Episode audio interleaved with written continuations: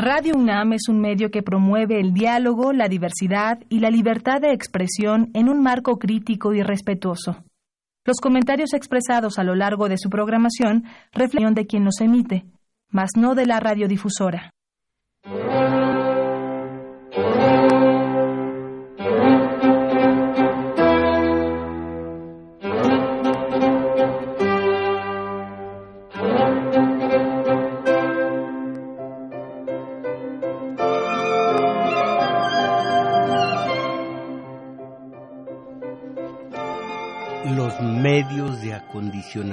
Social y sus propietarios, valedores.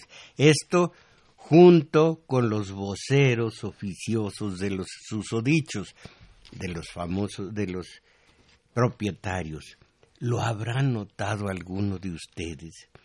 Porque no se precisa ser muy observador ni extremadamente perspicaz para notar el trato que registraron en prácticamente todos los medios, radio, televisión, prensa escrita, los dos artículos principales que la revista Proceso publicó el domingo antepasado, el que analizó la renuncia de Carlos Ursúa a la Secretaría de Hacienda, que a todos nos afecta, pero que sólo captan a cabalidad los entendidos en la materia, ese fue analizado de manera profunda, porque dijeron era una evidencia de un gobierno al que nada bueno se le auguraba, ya que lo conducía un individuo voluntarioso que tomaba decisiones caprichosas. Lástima se dolían por quienes cometieron el error de votar por él. Aquí va la expresión de pánico para, eh, para quienes recibieron la eh, eh, reaccionaron ante la renuncia de Carlos Ursúa la carpeta cartera, perdón, de Hacienda. Oigan esto. Cuando un barco está en peligro, su tripulación suele disparar una bengala en señal de auxilio, esto pidiendo ayuda. Así lo hicieron quienes comandaban el Titanic, con la esperanza de que el Carpant... ¿De qué otro barco? No, Carpacia acudiera a salvar a los tripulantes a bordo de la nave que se hundía. Así lo hizo el ex. Oigan, ¿cuánto les quitó López Obrador a los oligarcas? en poder económico, en poder político, en poder social, hasta en poder cultural, si algo saben de esto los oligarcas, los plutócratas, eh, ¿cuánto les vino a quitar que así se están desquitando a lo inútil, a lo onanista mental, pero, pero sí le están llegando a las masas. Voy a seguir leyendo. Salvar a la tripulación a bordo de la nave que se hundía. Así lo hizo el exsecretario de Hacienda Carlos Ursúa con la harta de renuncia que hizo pública y la entrevista que tan cuidadosamente oró. Quiere alertar, fíjense ustedes en esto. Eh, ustedes viven en México, ¿verdad? Bueno, pues ahí va. Quiere alertar, busca iluminar, intenta mandar un SOS para evitar el desastre que advierte. El iceberg si ustedes no tratan de ser gringos de segunda, digan témpano, el témpano, es lo mismo, nada más que uno es castellano y el otro es inglés. Bueno, el iceberg contra el cual el nuevo, el nuevo gobierno ya chocó, este, hay, este Titanic llamado México va a tener una, tiene un futuro como el del Titanic y luego eh, el párrafo final. Lo innegable es que Ursúa pide un golpe de timón y AMLO prefiere seguir navegando sin compás, sin barómetro, sin otro mapa que el de su voluntad, sin más cartografía que sus corazonadas. Lo cierto es que Ursúa, el hombre que más sabe sobre el estado de las finanzas y la economía del país, se tira al agua en, en busca de un bote salvavidas. Asu. Y el presidente, en lugar de reaccionar ante la bengala premonitoria del naufragio, reitera que vamos viento en popa. Asu.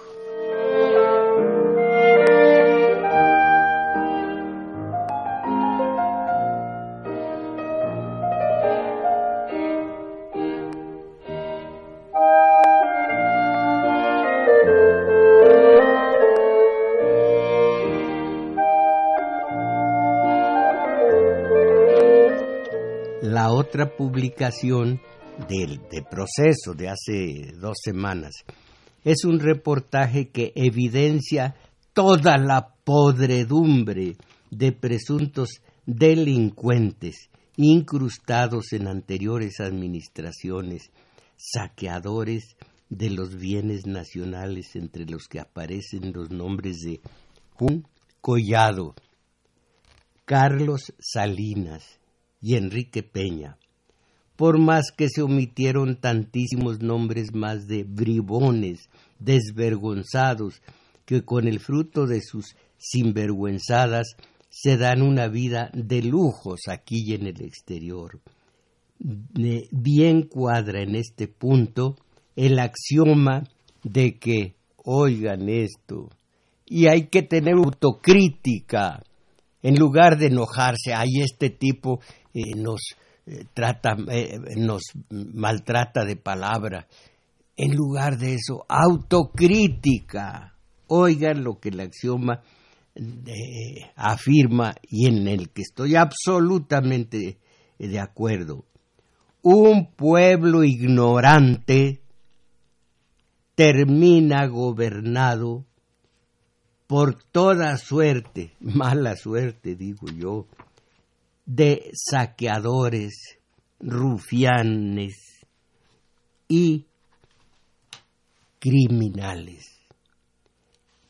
Y miren que ese reportaje mucho puede decir a las masas, porque es una nota, es, es un reportaje de nota roja, sabroso en cuanto el morbo de nosotros se puede satisfacer, cómo lo, lo aprenden, cómo se lo llevan al reno.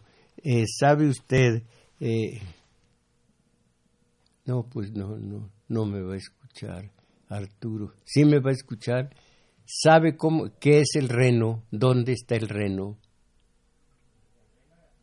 ¿Eh?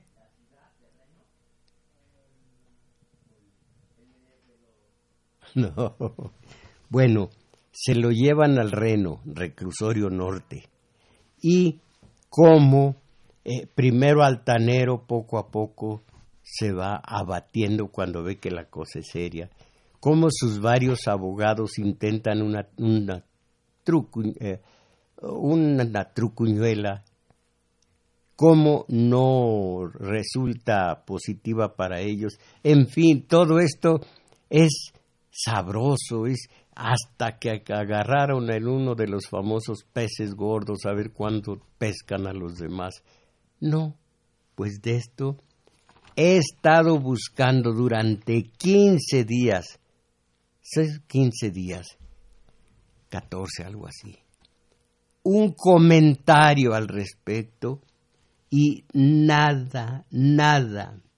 Miren que ese reportaje de veras mucho puede decir a las masas pero que no fue comentado, repito, en ninguno de los medios. ¿Por qué?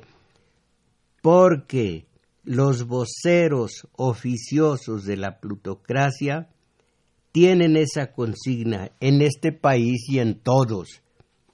Criticar todo lo criticable, reprobar todo lo reprobable todo lo que aquí ocurre, menos los intereses, no testerear los intereses de la plutocracia, que es decir, de los grandes comerciantes, industriales y ahora grandes especuladores.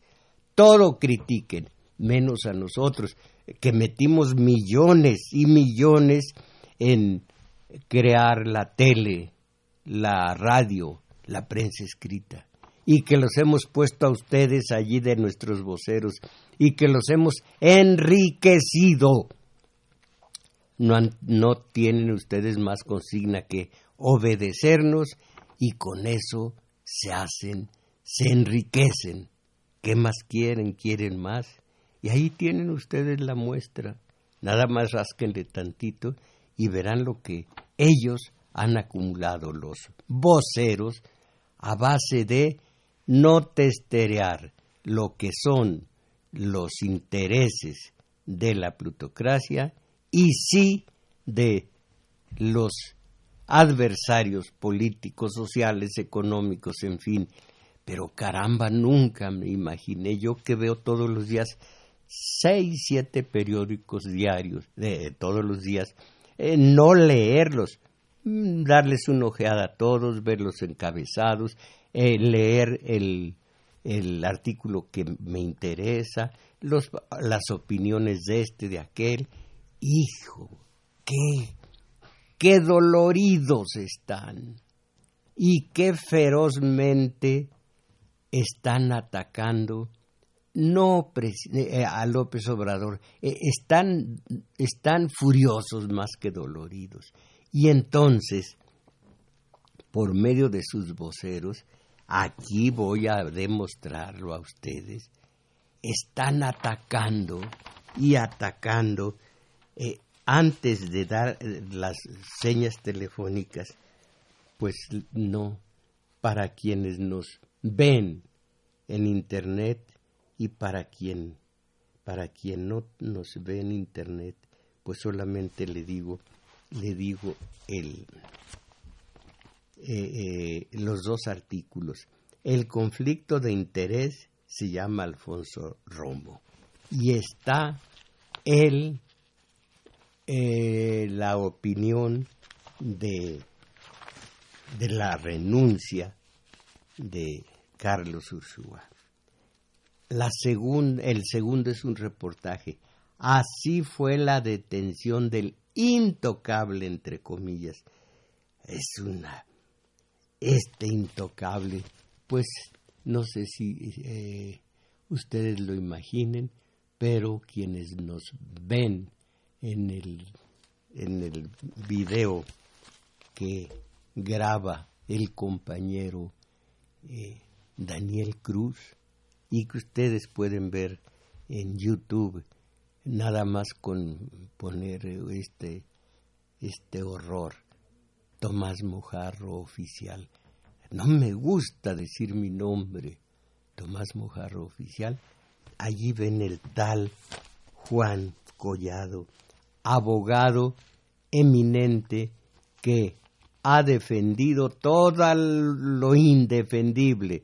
Eh, esto es una especie de oxímoron. Si es indefendible, ¿cómo lo defiende? Pues sí, las leyes son elásticas, las leyes así son.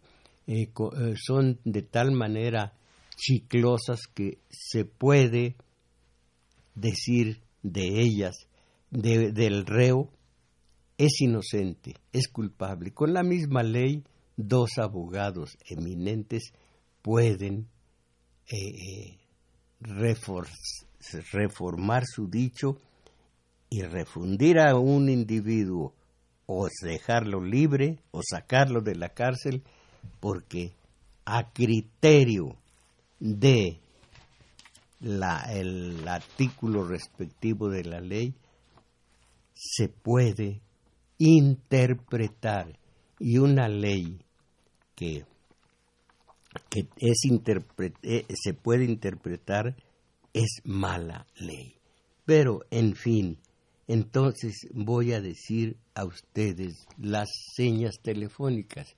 ya me imagino que la compañera Isabel Macías ya estaría diciendo, o estaría eh, eh, pateándome eh, el, tobillo derecho para darme a entender que ya era hora de decir los números telefónicos.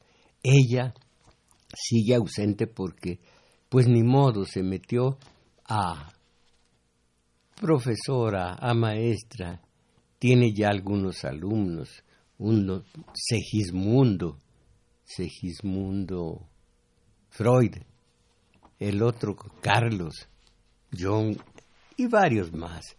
Entonces ya los tiene de alumnos, por tanto que ha estudiado. Ella estudiando y yo digo a ustedes las señas telefónicas.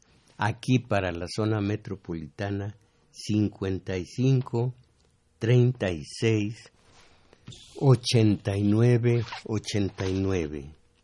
El resto de la República Lada sin costo 01800 50 52 688.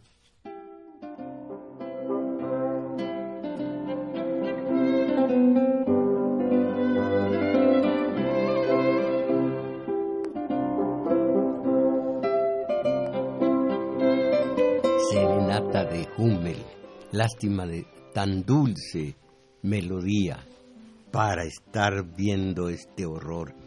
Eh, repito, capten ustedes por eh, la saña, la inquina de los voceros de la autocracia, o perdón, de la, de la oh, tampoco burocracia, de la plutocracia.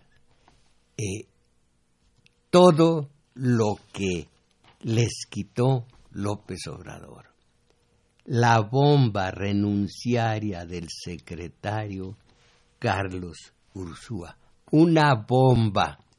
Otro día ya había un repuesto, como, como en los automóviles, ya había otra persona que dirige actualmente las finanzas públicas.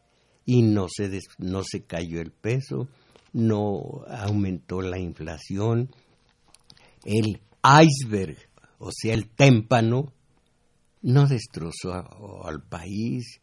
Yo sigo aquí frente a ustedes, tengo mi trabajo en todos los días, trabajo de, de lunes a domingo. Eh, ya a ver cuando ya sea yo viejo, a ver si bajo el ritmo de mi trabajo.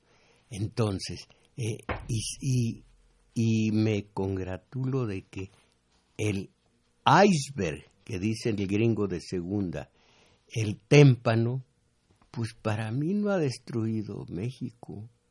Como les digo al rato, tengo, eh, a la una tengo nuestro taller de lectura con algo muy interesante, como todo, eh, a diferencia del de teoría política que va al pensamiento, a la razón, a la lógica, el taller de lectura va al sentimiento para que se convierta en una en una vivencia que nos amplía la vida interior, que nos afina la sensibilidad, que nos robustece la imaginación.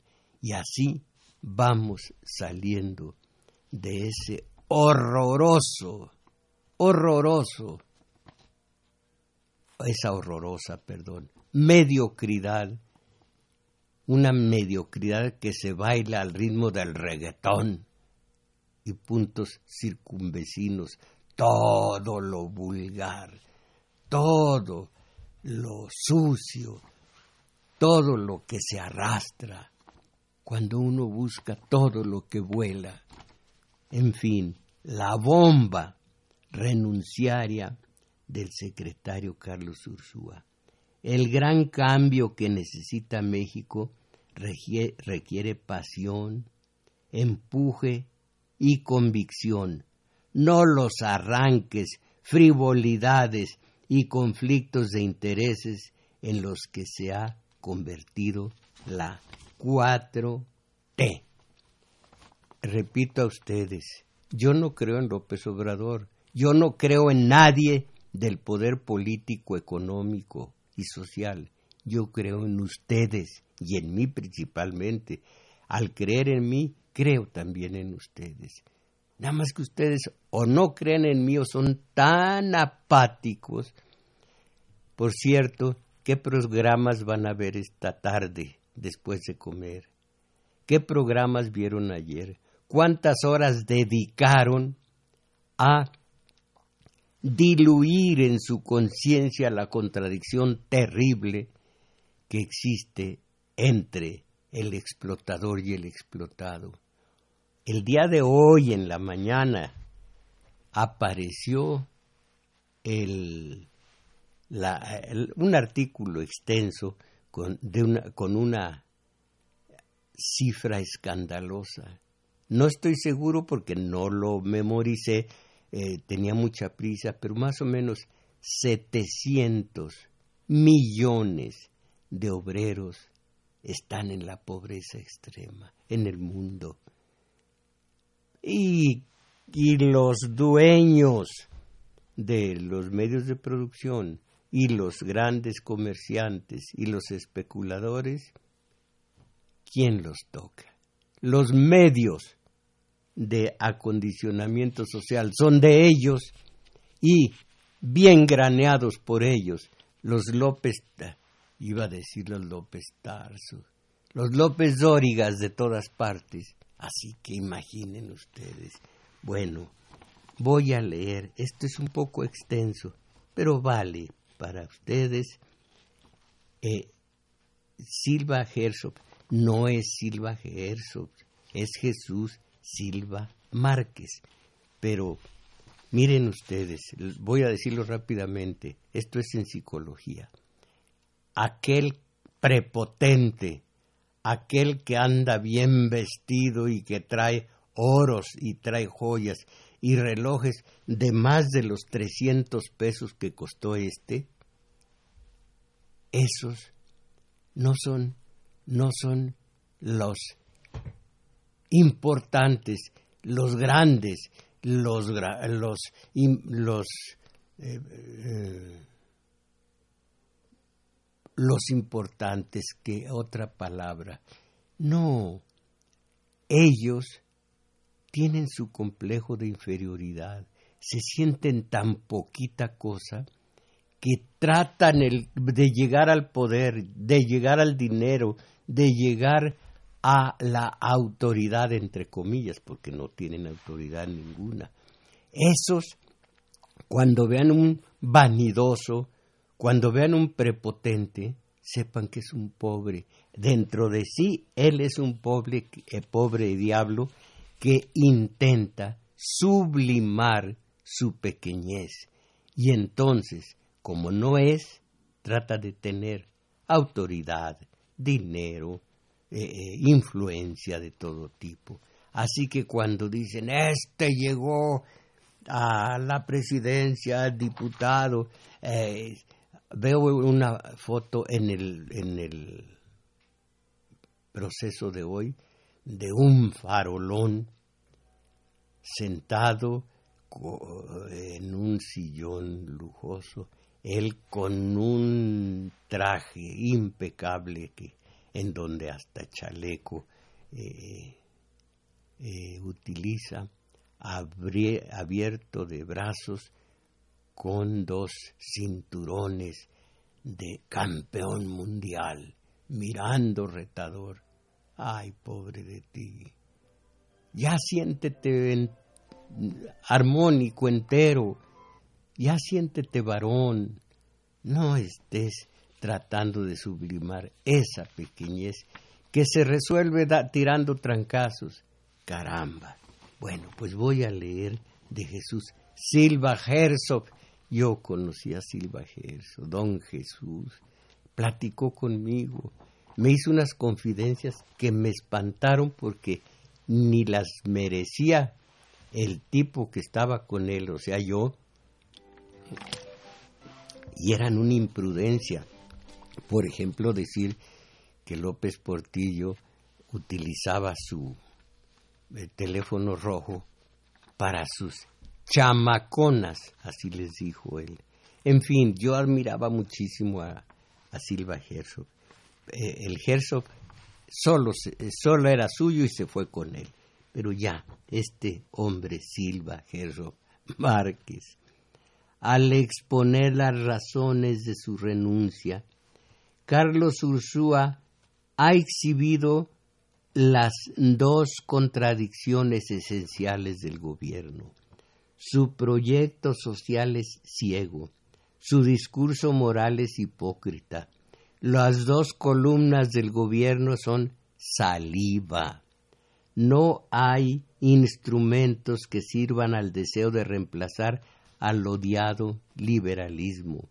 Se le ha decretado muerto, pero no se ha eliminado ninguna alternativa. Eh, no, no se ha cimentado, perdón, ninguna alternativa. Los políticos, eso es cierto, los, las políticas que se han echado a andar no son ni remotamente un sustituto viable. Bueno, pues allí continúa. Eh, ahora el final. Al asumir la presidencia, López Obrador le dio un le dio ese yo le dio ese cargo a, a Ursúa. Bueno, eh, es lo mismo, eh, pero Ursúa ha, mostrado que el, que el gobierno está podrido. Ventilar lo público, dice otro. Y leo una, un párrafo de sus comentarios.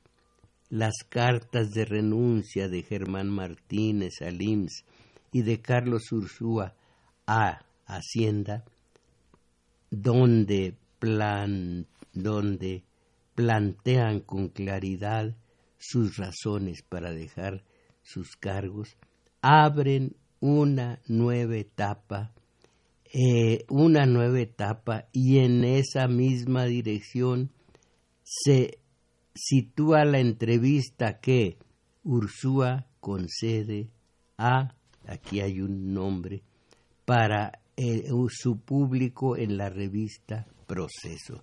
Ah, bueno, entonces sí se puede decir el nombre del, del entrevistador, Hernán Gómez. Muy aparte, y me refiero solo a radio, esto no es para nada eh, un defecto, pero a mí, solo a mí y por cuestiones totalmente subjetivas, cómo me cae mal el uso de las entrevistas. Eh, háblenos un poquitito de, ¿y qué diría usted y el otro? Eh, eh, las cosas van mal, ¿no? pero deben ir bien, ¿no? Y dale con el no, ¡ah, qué horrible! la radio pues es bellísima y a veces pega en, en la muela del juicio. Menos de una semana después de desatar la mayor crisis del gobierno mexicano con su renuncia como secretario de Hacienda, Carlos Ursúa vuelve a la carga con nuevas explicaciones sobre los motivos de su salida. Bueno, hasta allí no está tan peor. Eh, pero dice que echa la culpa a Romo, Alfonso Romo, aunque, entre comillas, no me consta. ¿Saben ustedes que muy someramente. Voy a decir eh, en pocas palabras lo que es, análisis de libros. Lo siguiente, episteme se refiere, episteme se refiere a la ciencia. El que desde la episteme habla está mostrando datos, cifras y demás eh, que respalda la ciencia. Pero hay otra que se llama la doxa. Y esa no tiene nada que ver con la ciencia. Y la doxa dice, em, eh, la doxa finca todo un edificio de eh, opiniones desde con esta base tan endeble. Eh, yo creo que para mí que no mm, mm, me da la corazonada que no creen ustedes que y de allí de allí hay un relato que ridiculiza esto esto. Mm, más o menos es para mí que este señor es medio ladrón. Tiene la cara, tiene la facha y cuando se perdieron algunas cosas él había pasado por allí. Y ese individuo debería estar en la cárcel y debería ser, espérate, toda tu tesis está basada en, eh, para mí que ese, para mí que la doxa. Como les digo, simplifiqué totalmente lo que es la verdadera episteme y la verdadera doxa, pero no más para dar a entender cómo este señor dice, no me consta, y sin embargo, allí eh, finca sus opiniones. Luego, a pesar de las diferencias que hoy tengo con él, ah, bueno, dijo dijo el, el eh, Ursúa, pero nada más este, nada más esta publicación, ¿cuál es? Nada más esta publicación eh, se refiere a el país de, España.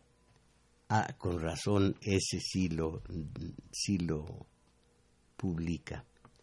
A pesar de las diferencias que hoy tengo con él, dice Ursúa, estoy convencido de que es López Obrador, por mucho el mejor político vivo que existe hoy en México.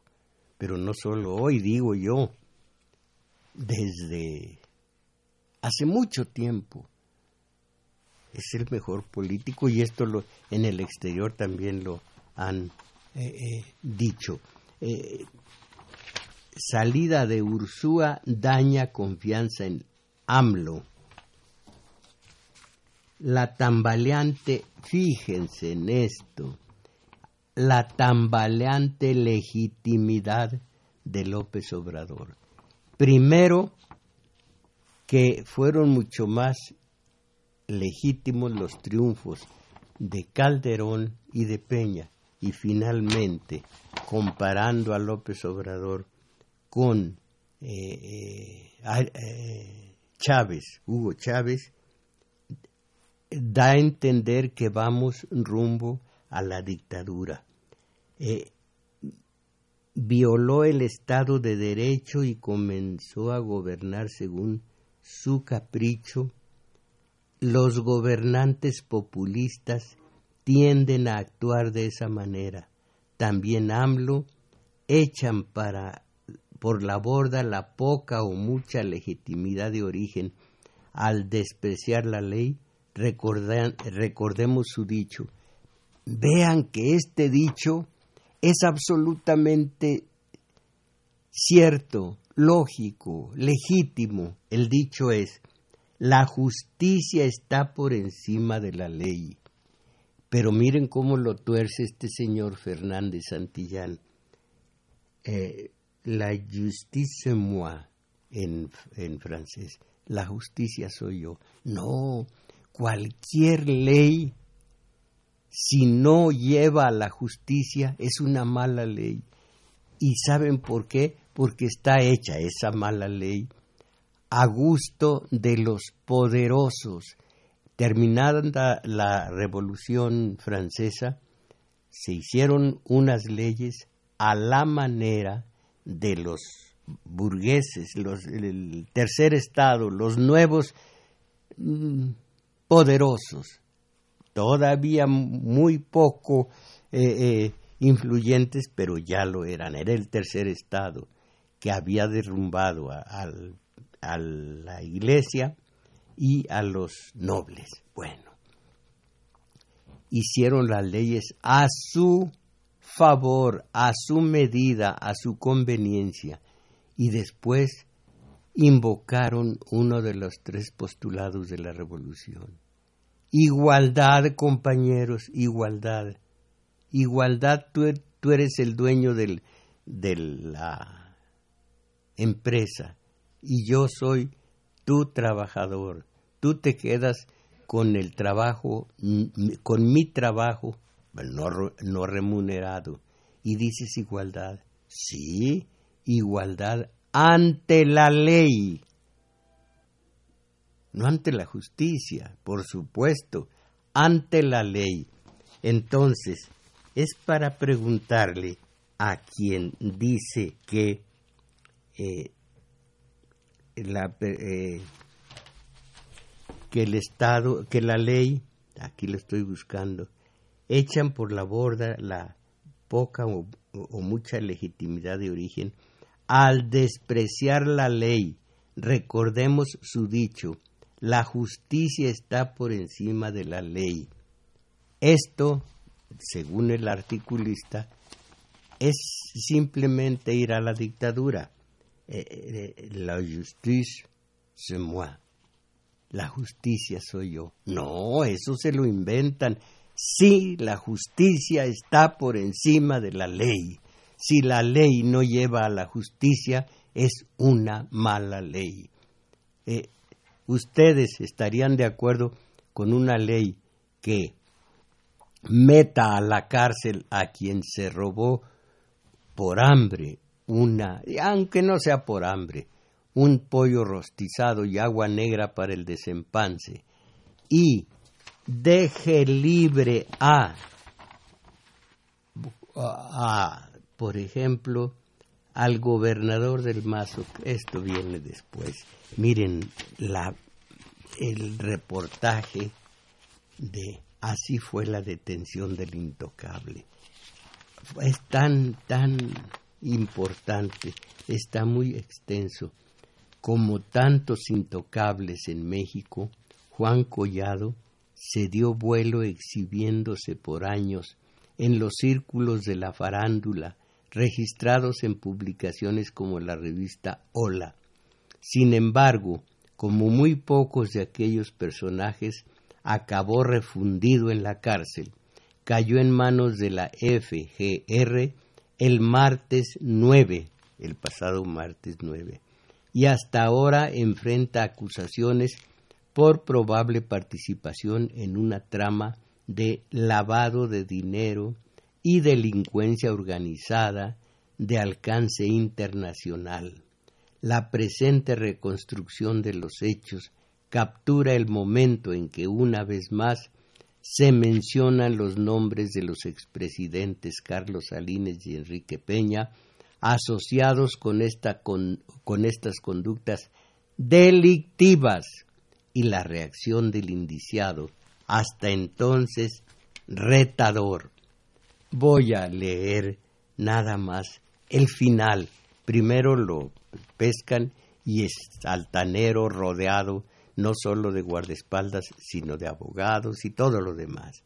Eh, eh, la, la, triquiñuela de eh, fingir un preinfarto ante el juez y los abogados diciendo, tenemos que llevarlo al hospital, de acuerdo, a llevarlo al hospital, pero antes permítanme levantar la, el acta en donde vaya en calidad de detenido. Ah, no, entonces no.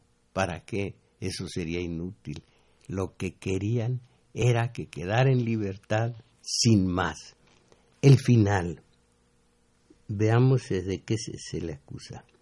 En cuanto escucharon que se trataba de una orden de detención, Romero, ah, estaba comiendo con Romero de Chams.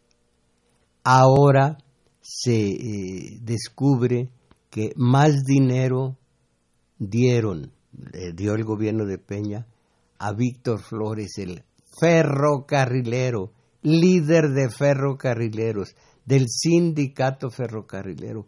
¡Cuánta sinvergüenzada! Oí yo un trozo de la mañanera famosa de López Obrador, diciendo algo que sabemos. Estos políticos no eran políticos, eran unos depredadores insaciables, todos. Y allí se ponía eh, en evidencia el dicho, cierto no, de, de Carlos, Juan González, cierto o no, de él, de él, sea él el autor o no. Un político pobre es un pobre político. Entonces, eh, yo escribí varios artículos en donde entonces tenía yo un espacio. Ahora solicito un espacio en cualquier parte de, en cualquier periódico. Total, lo mío va limpio así sea en uno que diga que, que, México con López Obrador tiene la suerte del Titanic. Yo voy limpio, necesito y a ver quién me da un espacio en un periódico, en una revista. Bueno, entonces, eh, escribí lo siguiente, ¿por qué si son tan están tan depreciados los políticos? ¿Por qué si son tan despreciados, más que depreciados, son despreciados por las masas? ¿Por qué siguen y pagan millones por un puesto en el organigrama de, de, esta, de este país, de este estado político, de esta eh, entidad federativa? ¿Por qué? O de esta presidencia municipal porque ahí está el dinero fácil y porque van no a gobernar precisamente. Miren cómo están los obreros, cómo están los campesinos, cómo están las amas de casa, los, los estudiantes en este país. Los estudiantes normales, no las altas esferas de la eh, eh, Universidad del Pedregal. Eso es otra cosa. Miren cómo están ellos un país en donde el pobre es tan pobre no es un país justo y el nuestro no lo es. Bueno, leo el final, eh, el puro final. En el asiento trasero. Bueno, no es este el final, no es este el final.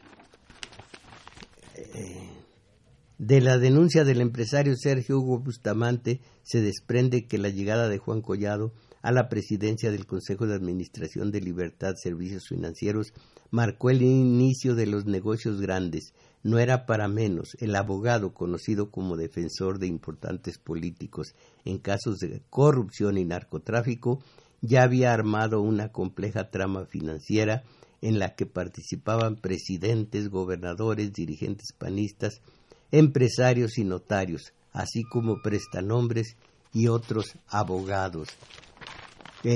con la salida de Ursúa del gobierno de López Obrador, México, a semejanza del Titanic,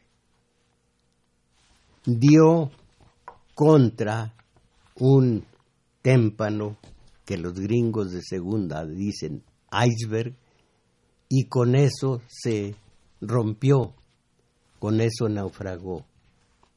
El día de ayer, anteayer, el gobernador del Mazo reconoce que abrir una cuenta en Andorra no fue la mejor decisión. El dirigente del PRI envía a el país un comunicado en el que da explicaciones sobre investigación revelada de este periódico. El país, porque los periódicos de aquí calla boca, todos calladitos. Eh, el gobernador del Estado de México, Alfredo del Mazo, ha reconocido, en fin, que en Andorra abrió en el 2002, digo yo, eh, eh, improviso, una cuenta por millón y medio de euros. Y eh, más adelante, eh, del mazo o un representante del político comunicó al banco que sus planes pasaban por transferir al pequeño principado europeo hasta cuatro y medio millones de euros. ¿Y quién comenta esto? El país porque está en España y porque no es priista, pripanista. Cuatro y medio millones de euros, mis valedores. Toda esta suciedad era México.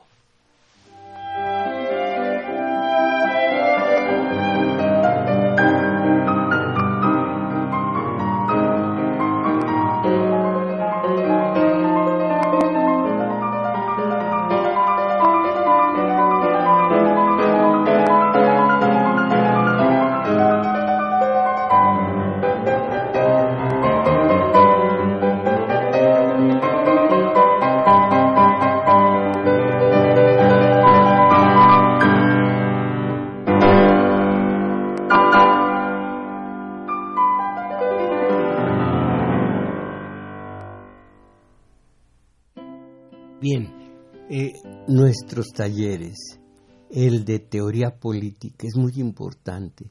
Allí se ventila dos clases de corrientes, la histórica y la también la del corto plazo. Vale la pena. Si quieren salir de la ignorancia, ¿qué van a querer salir? Miren, eh, ya sé lo que voy a hacer para que para cubrir para para llenar todo un auditorio eh, de gente que sepa que quiera abrir su mente al, a, la, la teoría política. Voy a poner un gran aparato como les dicen ahora una pantalla. Pero pero detrás nada, nada de, de, maquinaria más que mi cara, válgame. Y yo desde la tele les voy a hablar de teoría política, así que sientan que están viendo la televisión. A ver si así, porque necesito más gente para que abra su mente para que no sea gobernada por peñas, por calderones, por, bueno, varios más, hasta llegar a Miguel Alemán, que fue el que empezó con estas tranzas. Bueno, entonces, eh, el taller de teoría política, sábados, 11 a 13 horas en el juglar situado en Manuel M. Ponce 233, Colonia Guadalupeín. Ya les he dicho, los que viajen en Metrobús se bajan en la estación Olivo u Olivos, yo no sé del todo, se van rumbo a Revolución, pero claro, no tan lejos. En un par de cuadras largas encontrarán un parquecito. En un flanco de ese parque está el juglar. Allí los espero y eso mismo ocurrirá nada más que en taller de lectura el domingo, hoy a la una de la tarde. Vayan y después se atascan de televisión. Aquí los mensajes de ustedes. José Ruiz, entre los saqueadores de este país, falta que se mencionara a Vicente Fox para su rancho. Es el Centro Fox que imita a, a, algún, a los mm, presidentes de Estados Unidos. Ya somos gringos de segunda, caramba. Eh, mencionar a Vicente Fox, pues su rancho lo construyó con dinero mal habido. Pido que se le expropie y que se haga un centro cultural como ocurre con el de los pinos. José Ruiz. Hay un hombre al que quemaron vivo por pensar diferente a la Iglesia Católica y la Inquisición polaca lo quemó. Eh, Janus, se dice en polaco, Janus. Nosotros lo llamamos Juan de Uz, Janus, ya que lo iban a quemar y estaba apilada toda la leña. Una viejecita se acercó con sus pasitos trancos, a trancos, y colocó unas marañitas que nosotros decimos en el pueblo, barañitas, para aumentar la potencia del fuego. Desde donde estaba en su poste amarrado, Jan Hus vio aquella maniobra, movió la cabeza, sonrió y dijo, Santa simplicidad. Así que que se expropie. Bueno, después de todo, José Ruiz, ya no estamos en las épocas de la impunidad total y absoluta, ya no tanto. Arturo Aguilar, gracias. Aguilar Quintero, eh, felicidades maestro. El señor Obrador tiene las cualidades audaz, sagaz, astuto, la astucia de la habilidad para aparentar que todo está resuelto. Bueno, eh, Carlos Gutiérrez. Se está comentando en algunos medios que se está preparando un golpe de Estado. ¿Qué opina? Pues, ¿Qué voy a opinar? Primero, lo, dice usted, quién sabe dónde lo haya oído y demás. No, no, no, no, seamos escandalosos. Eh, como dice el ya muerto, el cómico, no sea soflamero. José Rodríguez Manzano, maestro, se puede utilizar el término cleptocracia en lugar de... Es que eh, la plutocracia es el rico, la cleptocracia es el ladrón, pero, pero es cosa menor, eso es cosa menor. Eh, en relación a lo que estamos hablando. Pedro Mireles, el día de ayer el señor López Obrador puso a sus medios de comunicación para que estuvieran con una cortinita de humo como una invasión extraterrestre. Esto le funcionó para distraer de los temas relevantes. En los medios ya no hay nota roja todos hablan del gobierno. Esto por decreto de López Obrador. Eh, eh, el canal X es la voz de López Obrador. Sí, esto es provocación. No caigo en ello, sino que lo leo porque pues, no tiene mayor importancia. Aureliano, eh, ya que se habla del Titanic, Maestro, ¿se le puede aplicar a Ursúa la frase cuando el barco se hunde, entonces las ratas son las primeras eh, que lo abandonan? Eso pensé, eso pensé cuando primero leí esto, pero, pero dije, parece que yo estoy respirando por la herida que a mí me afectó, en fin, lo pensé que si abandonó a tiempo la la nave que se hunde, esto lo dejó de utilizar la, eh, ¿cómo dice? La articulista Denise Dresser, fue la del Titanic. Pudo haber dicho ratas que abandonan el barco, pero no, se trataba de, de, herir el gobierno del que va rumbo a, a la dictadura según otro de los atacantes. Eh, Lourdes Jauregui, como dijo Peña, la cultura de México es la corrupción. Bueno, no lo dijo así, pero dijo la corrupción de alguna manera es algo cultural, no solo en México, y la corrupción sí, en tantas partes, en tantos...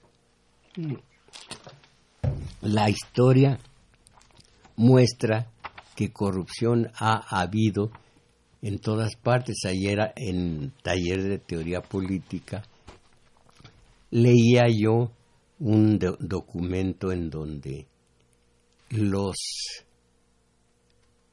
los eh, burgueses, los que ahora son los capitalistas, se basaban en, el, en la antigüedad, por ejemplo, Séneca, ya saben quién fue, eh, prestando a réditos, réditos usurarios, pues era usura, usura la suya, eh, siendo un hombre tan respetable. Eh, Séneca fue aquel que dijo, eh, ¿para qué te quejas de la vida? ¿Que no tienes a la mano un estilete? Córtate las venas y se acaba todo. Así lo hizo él por orden de su alumno Nerón, Séneca. Dijo, córtate las venas y ya no estés lloriqueando.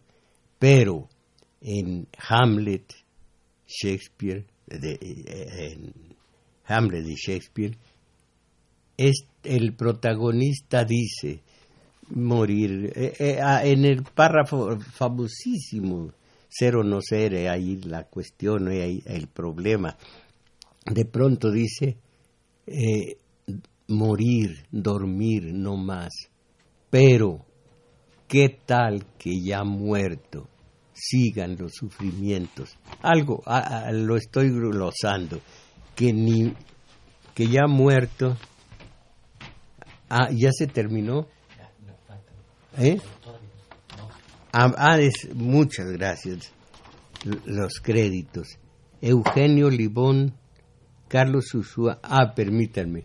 Entonces, eh, en la antigüedad había muchísima corrupción, siempre ha habido corrupción en todas partes.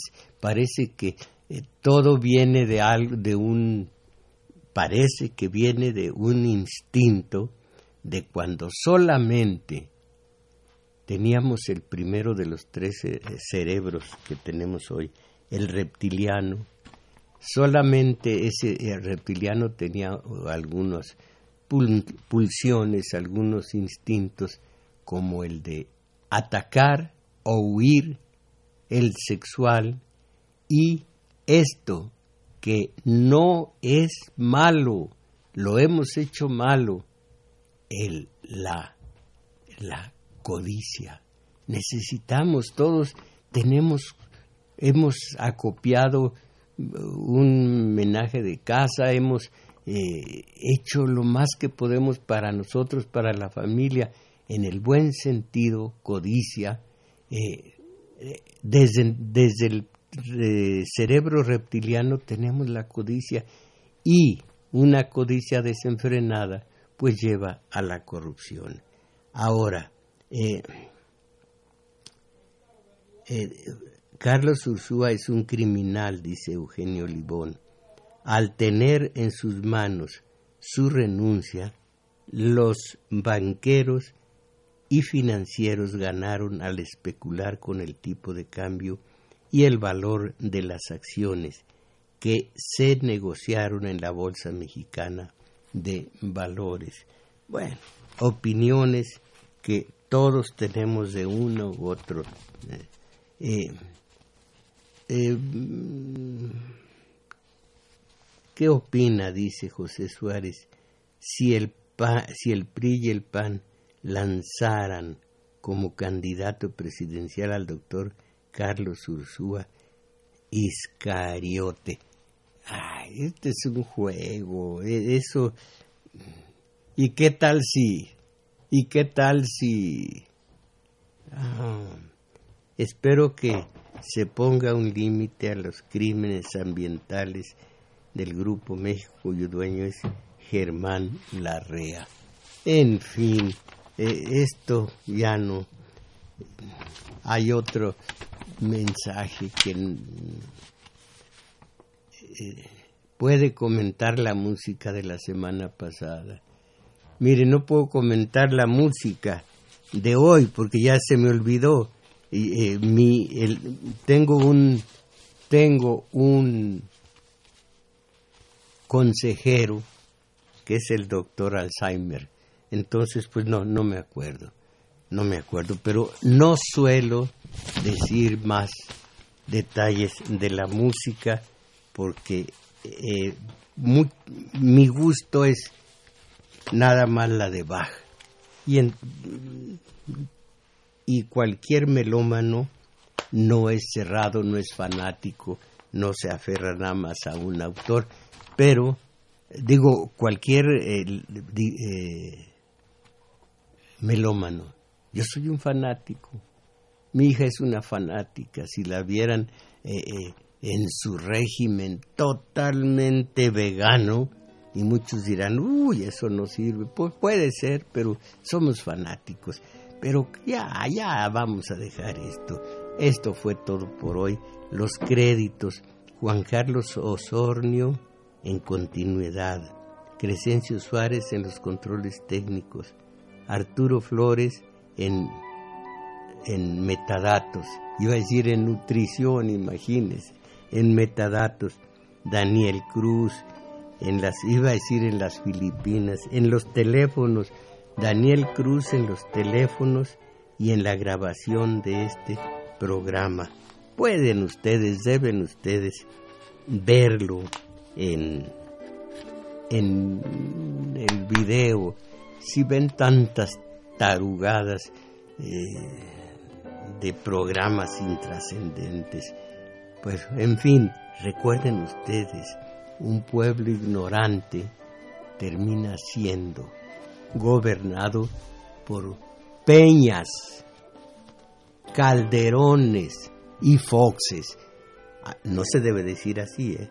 Así que ustedes sabrán si siguen de ignorantes. Por lo pronto, mis valedores, a salir de la mediocridad que bailan al son del reggaetón. Vamos a dejar la mugre, caramba.